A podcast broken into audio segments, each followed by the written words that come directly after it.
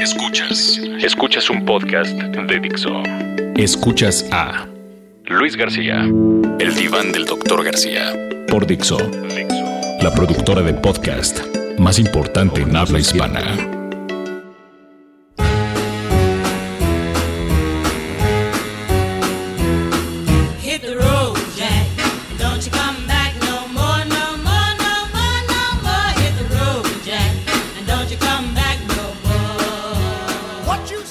Peladas y pelafustanes, ¿cómo les va? Gusto saludarles otra vez. Aquí estábamos tirando rostro, desparramando talento en el diván del doctor eh, García. Todo esto cortesía y patrocinado por el asqueroso de Dani Saidia, que todavía no me paga mis primeros 5 mil eh, euros como habíamos eh, quedado, ¿no? Espero que esto no continúe de esta forma, desgraciado Dani, y págame ya por el amor de Dios.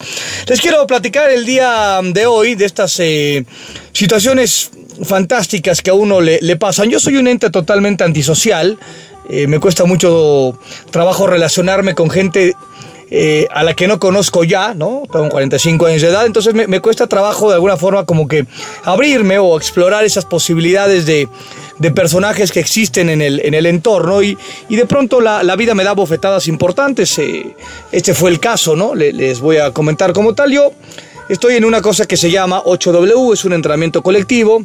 El 8W quiere decir 8 Weeks. Para los que fueron a escuela de numerito, pues está clarísimo que tendrán que de alguna forma buscar un traductor. Para los que fuimos a escuela privada, sabemos perfectamente que quiere decir ocho semanas, el 8W. Son ocho semanas de un entrenamiento de alto rendimiento, puntualmente, eh, que tiene que ver mucho con tema de boxeo y mucho con ejercicios eh, que normalmente eh, se hacen en el fútbol. Eh, la mayoría de los coaches fueron eh, exfutbolistas profesionales. El nuestro se llama Mario Esquivel, jugó, jugó en Pumas, es más, jugué varias veces contra él. Lo eché al carajo en una semifinal, yo jugando con Guadalajara, él jugando con el equipo de, de Pumas, jugó con Jorge Campos y demás, y demás cuestiones. Yo siempre me había resistido a este tipo de, de entrenamientos colectivos o de sociedades secretas. Eh, esta marca del 8W es, es una marca que, que sacó el 54D. El 54D es un, es un sistema de entrenamiento que, tiene, que está de moda, que tiene realmente grandísimos adeptos, que lleva ya eh, varios años, ¿no? algunos años eh, funcionando de forma im- importante. Y bueno, los mismos dueños decidieron abrir el 8W, ¿no? un concepto tal vez mucho más aeróbico, digamos, ¿no? Mu- mucho más de, de- de para bajar de peso y demás cuestiones. Mi señora Rocío Lara, la japonesa, eh, hoy es eh, socia ¿no? en, una, en una minoría eh, del 8W, entonces estuvo jodiendo y jodiendo y jodiendo y jodiendo para que me inscribiera. Yo me resistía de forma terrible porque ella estuvo en el 54D, ella hizo dos. Es más, nuestro, nuestro tercer hijo, en este caso Luis, que nace a principios de junio, fue concebido en el 54D. Y con esto no quiere decir que mi, que mi vieja se haya comido algún coach como tal, sino que durante el, el sistema de entrenamiento, ¿no? que aquí son el 54D son nueve semanas, pues bueno, y uno que normalmente le pone eh, Juan al niño o Luis al niño tres veces eh, al día, pues automáticamente esto se iba a generar. Pero bueno, eh, Rocío, como dicen en, en- en algunos pueblos, salió embarazada en este, digamos, en este sistema de entrenamiento. Pero, pero lo importante de eso es que ella era una obsesiva de, de, su, de su cofradía, de su generación, de su grupo. Todo el maldito día venía y platicaba y me hablaba de tal ejercicio y de tal compañero y que no le habían dado el MVP y que sí le habían dado el MVP y que el coach y que no el coach. Hasta que llegó un momento que le dije, ¿sabes qué, Rosquis? Vamos a poner como, este, como regla que solo puedes hablar cinco minutos al día de esta, de esta cosa, porque nos estamos volviendo locos, ¿no? Era realmente una obsesión y, y yo le decía que, qué bueno que yo la había vivido mucho esta, esta parte de, de un vestidor, de un ecosistema, de, de un grupo de trabajo, ¿no? De, eh, de esta posibilidad, insisto, de convivir eh, en, en- un sitio con disímiles personajes, distintos orígenes, distintas formas de pensar, de, de comunicarse, todo este tipo de, de situaciones que se vuelve muy atractivo, porque yo le decía, yo ya cumplí con eso, estuve 20 años haciendo exactamente lo mismo y en lo cual me parecía realmente fantástico, ¿no? Pero bueno, insistió, insistió, eh, insisto, se metió como una, pues como una parte, digamos, de la, de la sociedad, insisto, eh, minoritaria, muy minoritaria, ¿no? Es más, me parece que no vamos a salir de, de pobres, ¿no? Pero bueno, a final de cuentas es así, decidí inscribirme, ¿no? Y estoy en la generación 35. Pues, ¿cuál ha sido mi maldita sorpresa?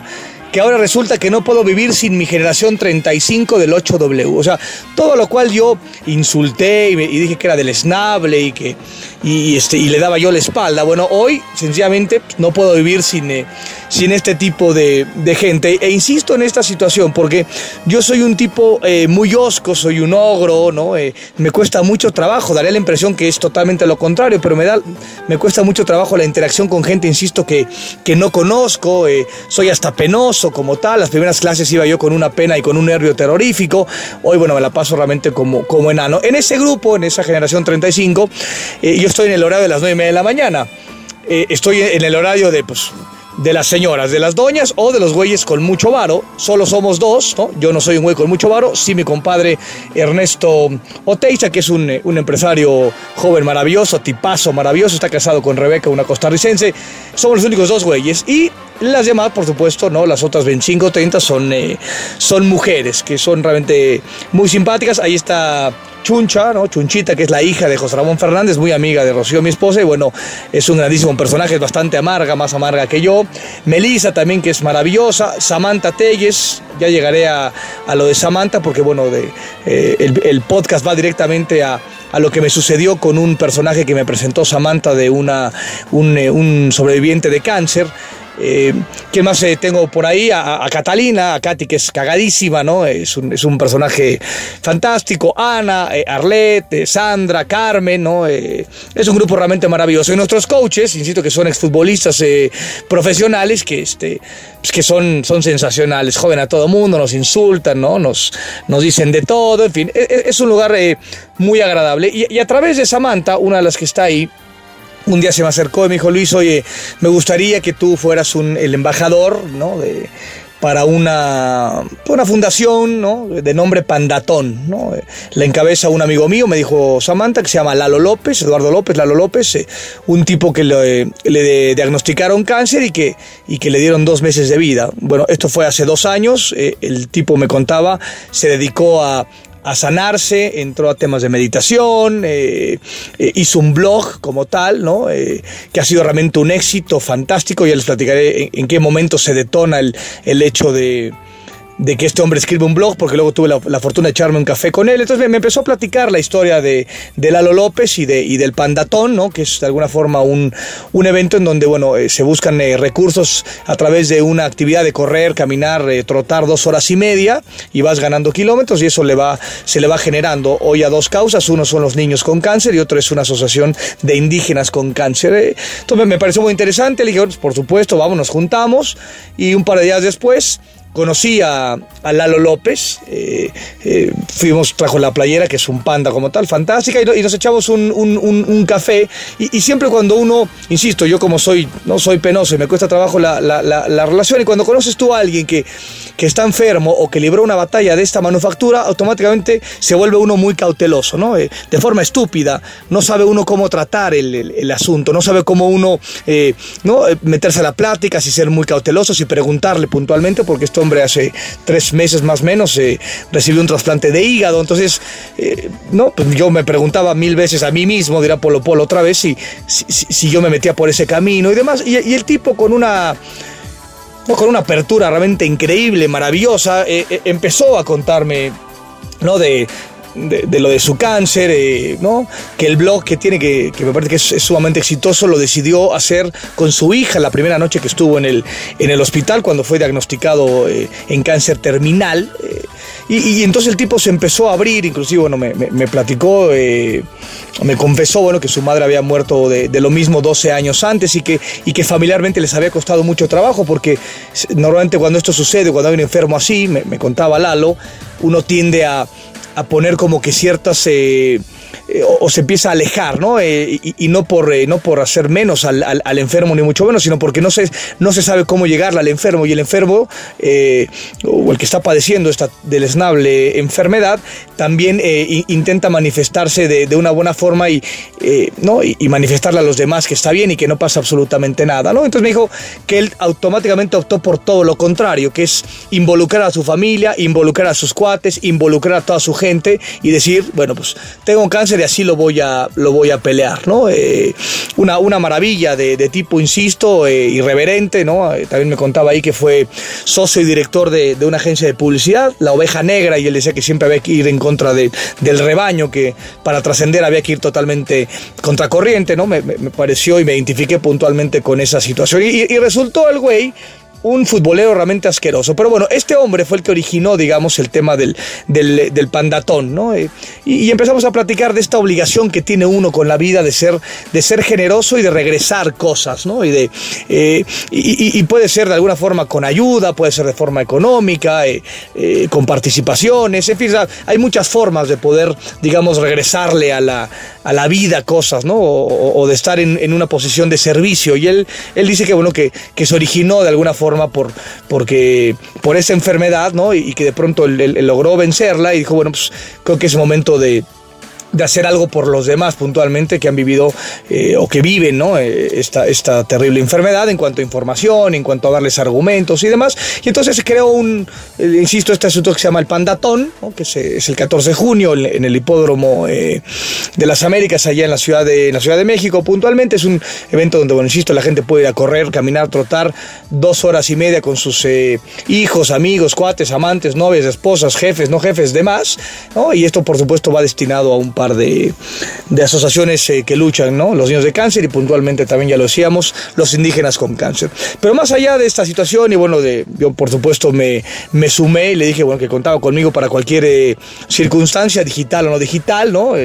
Cualquier plataforma que yo pudiera ser eh, útil, que bueno, que me, que me dijera yo lo haría con muchísimo gusto. Y empezamos a hablar de fútbol. Entonces decía yo que de pronto cuando tú te enfrentas o conoces a tipos de, pues que han vivido, que han sufrido esta situación, bueno, pues, ¿no? In- Intentas como que ser políticamente correcto. Cuando yo lo último que soy en mi puñetera vida soy políticamente correcto. Bueno, yo empecé intentando ser muy precavido, muy sereno. Y de pronto me encontré con un irreverente hijo de mil, ¿no? Eh, que acabó insultándome y jodiéndome y diciéndome realmente de, de todo. Un tipo padrísimo, es la, la- realidad. Bueno, pues sí, tipo que estuvo tan cercano a la, a la muerte que, por supuesto, que lo demás y las formas y, y la cordialidad y el formalismo y este tipo de cuestiones se las pasa por debajo del arco del triunfo. Entonces empezamos a hablar de fútbol, ¿no? Samantha, que estaba ahí en el desayuno junto con su esposo, ¿no? Samantha trabajó durante ocho años con él en la, en la Oveja Negra, en esta agencia de publicidad.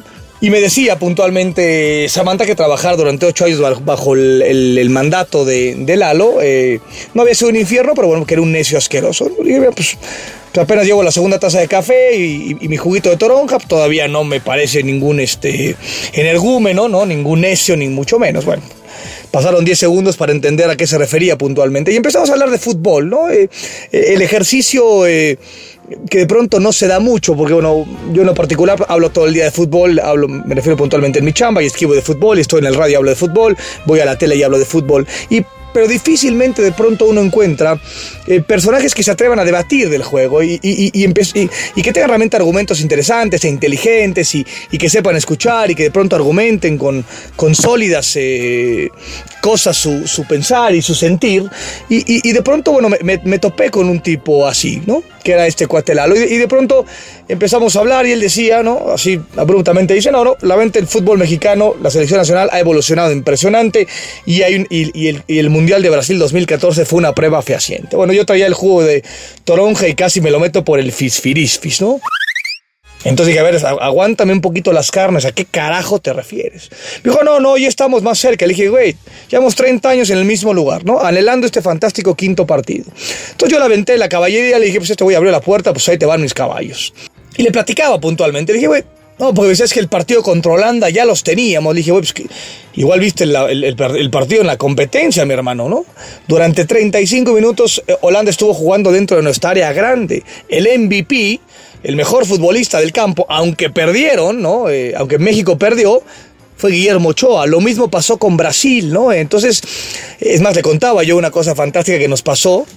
Porque bueno, uno normalmente, por más que, que intente obviar o abstraerse del, del tema nacionalista, de la selección nacional, del Juan Escutia, de la bandera, es sumamente complicado. Entonces, eh, yo le decía, mira, te voy a contar una, una pequeña anécdota para, para, que, para que no te aclare yo de alguna forma eh, eh, pues el- tu puñetero argumento de que hemos evolucionado como Dios.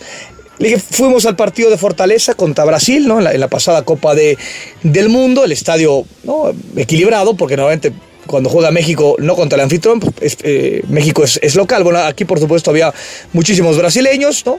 Menos mexicanos, pero tampoco hacían menos ruido. Y entonces había un ambiente, por supuesto, de tensión y, es muy difícil, insisto, por más que uno esté en el palco a, a 25 metros de altura, sin, sin, mayor presión, sin mayor obligación, intentando disfrutar de, desde el lugar del comentario deportivo un, un partido y un momento histórico como tal, ¿no? Eh, y, y, automáticamente, bueno, pues eh, nos dejamos llevar y, y, acabó el partido y, durante varias partes de la transmisión, sobre todo durante el segundo tiempo, dijimos que Brasil había sufrido y que México había sido una locomotora y que lo había puesto contra la pared y demás cuestiones. Así salimos del partido, llegamos al hotel, Fortaleza es un, es un pequeño poblado, no, no, no hay muchas eh, cosas que hacer, es, en la playa y demás. Y bueno, llegamos a, nuestro hotel, íbamos a dormir ahí, regresar otra vez a Río de Janeiro al otro día al final de cuentas agarramos, este, bueno, echamos unas cubas ahí, ¿no? Pues, ahí pedimos de cenar, ¿no? Echamos unos whiskies, Guerrero y yo, estábamos Campos, Guerrero, Martinoli y yo, los que habíamos hecho la, la transmisión y por supuesto con toda la gente de la, de la, de la producción. Y, y en una pantalla enorme en la terraza empezaron a, o sea, repetieron el partido Brasil con México, por supuesto sin audio.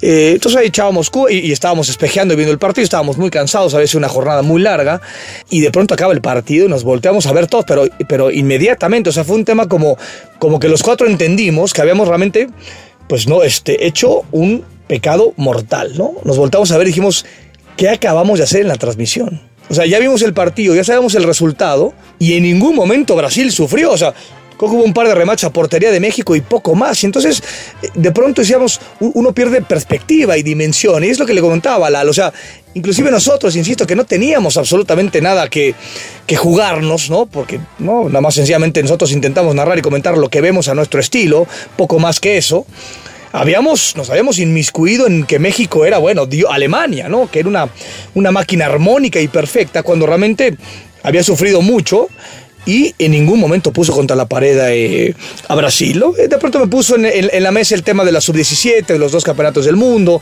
Él, argumentaba de forma interesante y, y, cuerda que, bueno, que México va generando una estructura y una organización. Y que totalmente de acuerdo. O sea, el vaso se está llenando de abajo para arriba. México ya, ya, ganó un par de veces la Copa del Mundo en el Mundial Infantil, ha tenido buenas actuaciones en el Mundial Sub-20, Mundial Juvenil, qué decir de los Juegos Olímpicos. La problemática pasa puntualmente cuando estos chavos que vienen caminando, compitiendo con gente de su misma edad, compiten con gente de distinta edad. Y ahí penosamente México, ¿no? La selección mexicana, damos un paso para atrás de forma severa. Le explicaba, ¿no? O, le platicaba puntualmente que los campeones del mundo, la mayoría de los campeones del mundo, yo estoy cierto que eh, dudo muchísimo que yo me, que me toque a mí ver eh, a México campeón del mundo en fútbol, eh, ¿no? En, selección mayor. No lo comparto. Y el güey se asustaba dijo, no, ¿por qué, no, por está negativo? Y dije, no, no soy negativo, no soy Juan Escuta, no soy negativo, soy or orgullosamente mexicano, ¿no? Le explicaba uno de los momentos más gloriosos que recuerdo y en ese momento se me enchina la piel es cuando salía de, del vestidor, ¿no? De cualquiera de los túneles atrás de la portería y caminaba esos 40 o 50 metros a la, mitad de la cancha y se entonaba el himno mexicano y yo lo cantaba como si fuera eh, Pavarotti, ¿no? Cuando realmente cantaba peor que mi prima.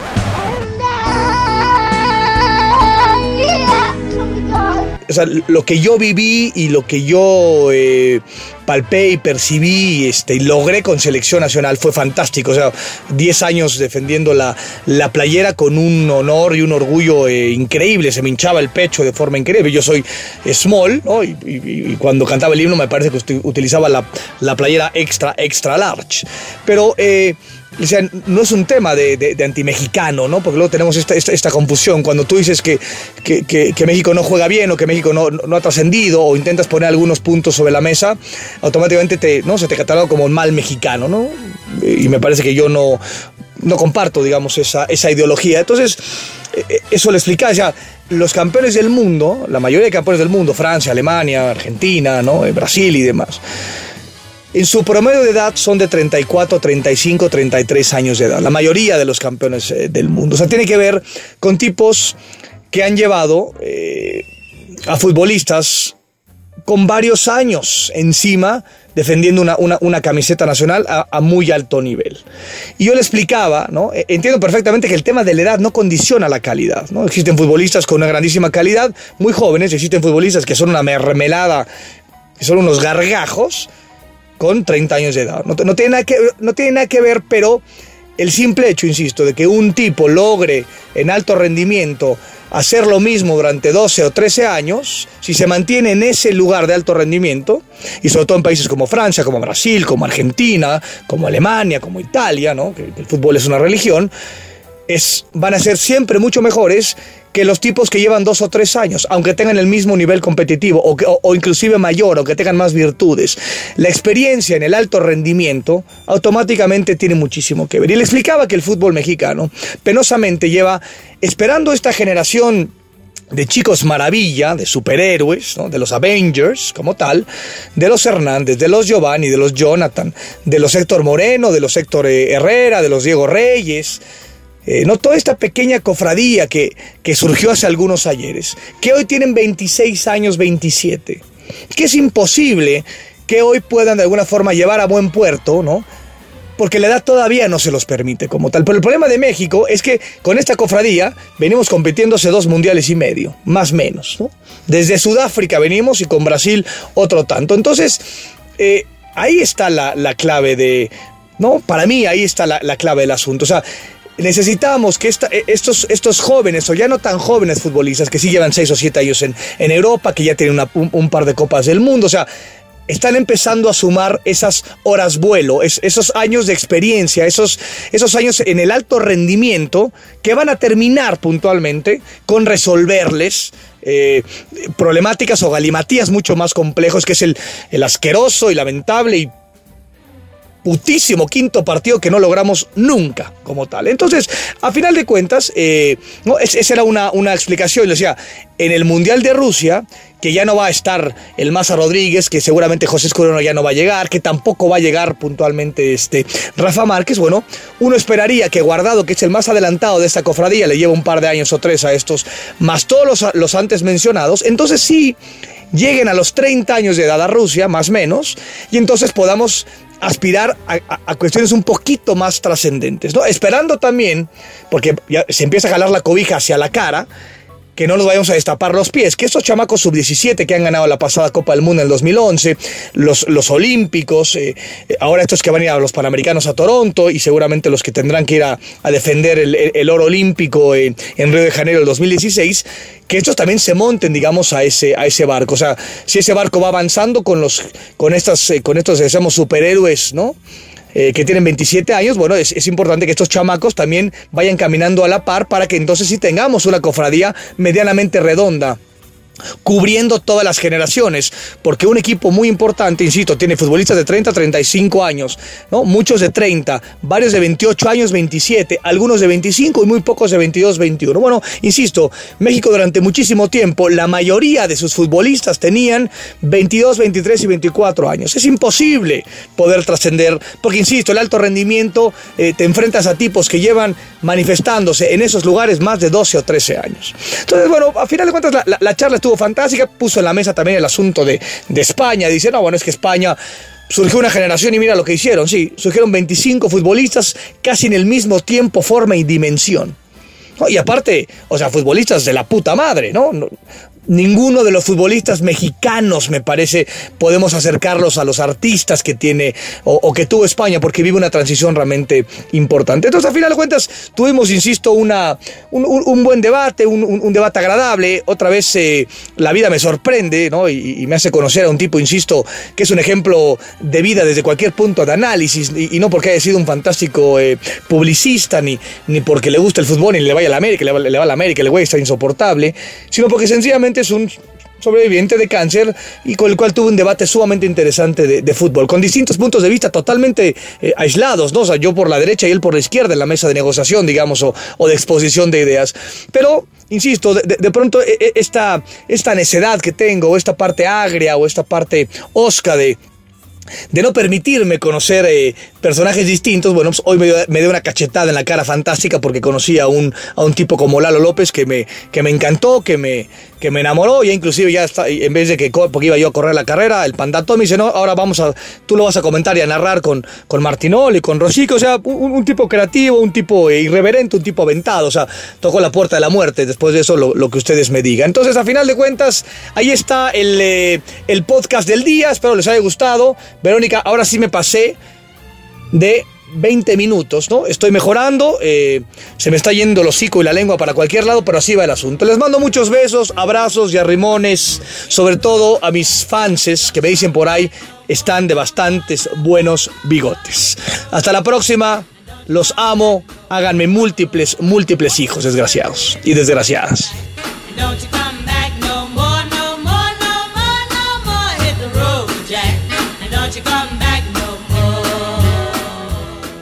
Dixo presentó Luis García, el diván del doctor García. El diseño de audio de esta producción estuvo a cargo de Carlos Ruiz.